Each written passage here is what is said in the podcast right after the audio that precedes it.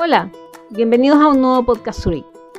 Aquí conversaremos con nuestros expertos para aclarar dudas comunes sobre finanzas e inversión.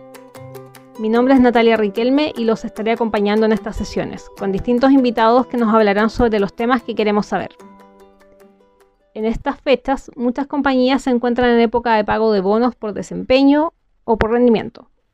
Y para muchos, esta es la gran oportunidad del año para invertir y asegurar un ahorro extra para la jubilación. Para hablar de este tema, estoy con Daniel Orellana, gerente de Wealth Management de Zurich AGF. Daniel nos va a contar qué son y para qué sirven los depósitos convenidos. Bienvenido, Daniel. Hola, Natalia. Daniel, estamos muy interesados en este tema y eh, nos gustaría partir por lo básico. ¿Qué es un depósito convenido? El depósito convenido es un tipo de ahorro previsional voluntario.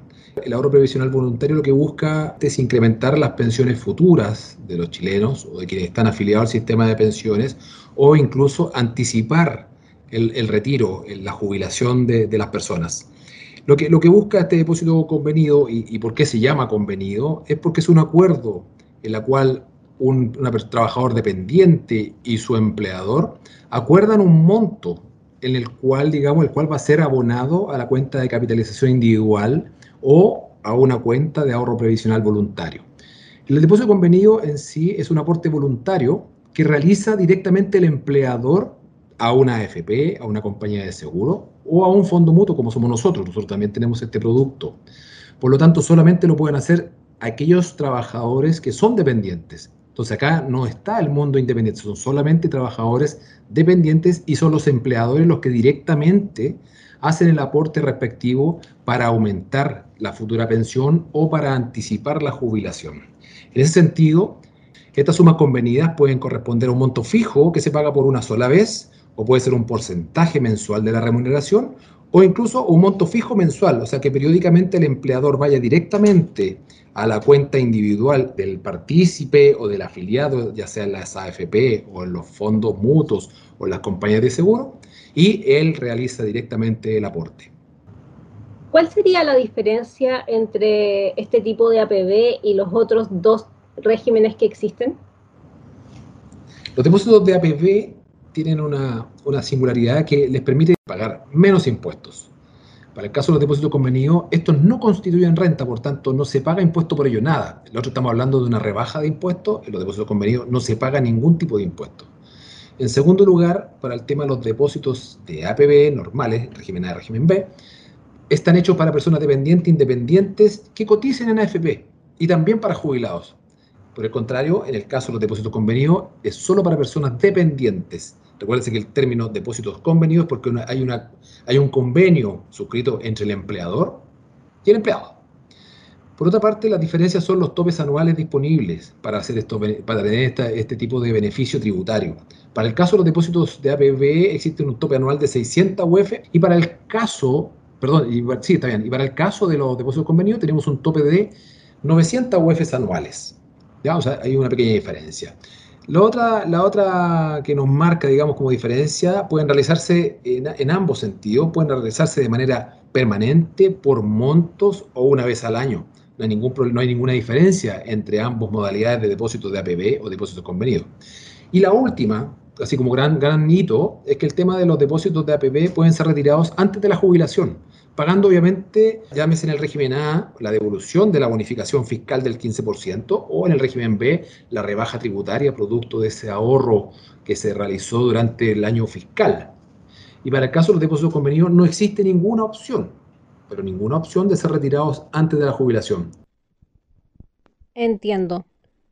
Una de las dudas más comunes que presentan las personas respecto a los beneficios de las APB es ¿por qué pierden estos beneficios si llegan a sacar sus montos ahorrados antes de la jubilación, si los quieren para otro fin?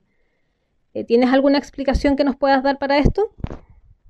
Sí, hay, un tema que es un poquito de desconocimiento porque toda la gente erróneamente dice que te van a castigar. No, no es que te van a castigar. Lo que pasa es que esa plata, como a todos nos pasa, cuando nosotros tenemos un sueldo, nosotros si estamos en un cierto tramo de, impuesto a la renta, pagamos un impuesto. Esa plata, al ser descontada previo al, pago de impuestos, nunca ha pagado de impuestos. Entonces, tienen un foco solamente de pensión en la jubilación. Entonces, si nosotros lo rescatamos, vamos a tener que hacer también una devolución, o sea, un pago de impuestos, porque ahora, obviamente, ahora es renta. ¿Te fijas? va por ahí el tema, el concepto es renta, porque como lo dejamos en abono para nuestra jubilación, tenemos un, beneficio fiscal. Pero cuando lo sacamos, pasa a ser renta, pasa a ser plata que está disponible para tu consumo, para tu gasto.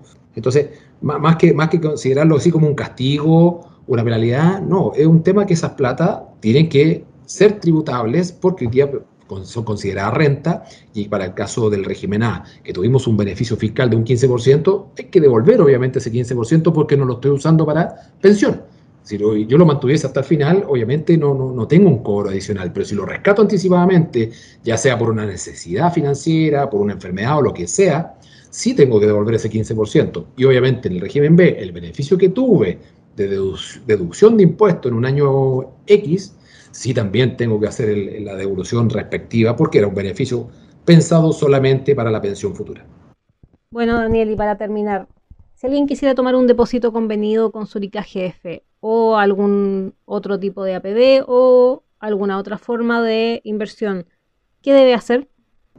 Buena pregunta para ir concluyendo. en, en Zurich prácticamente todos nuestros fondos de inversión y, y fondos mutuos están destinados y tienen series de cuotas con foco en el concepto del ahorro previsional, con el concepto del APB.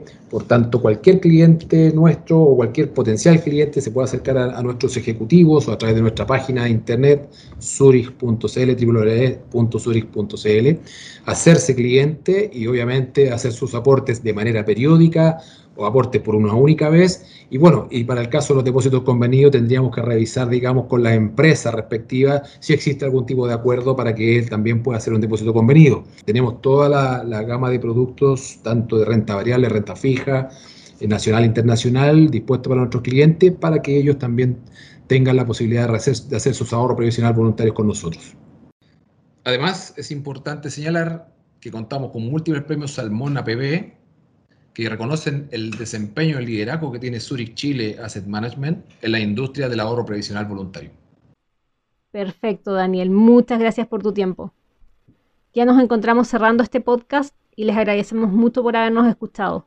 Esperamos que les haya gustado, que haya sido de su interés y que les haya ayudado a aclarar qué son y para qué sirven los depósitos convenidos. Los esperamos en una próxima edición. Hasta la próxima.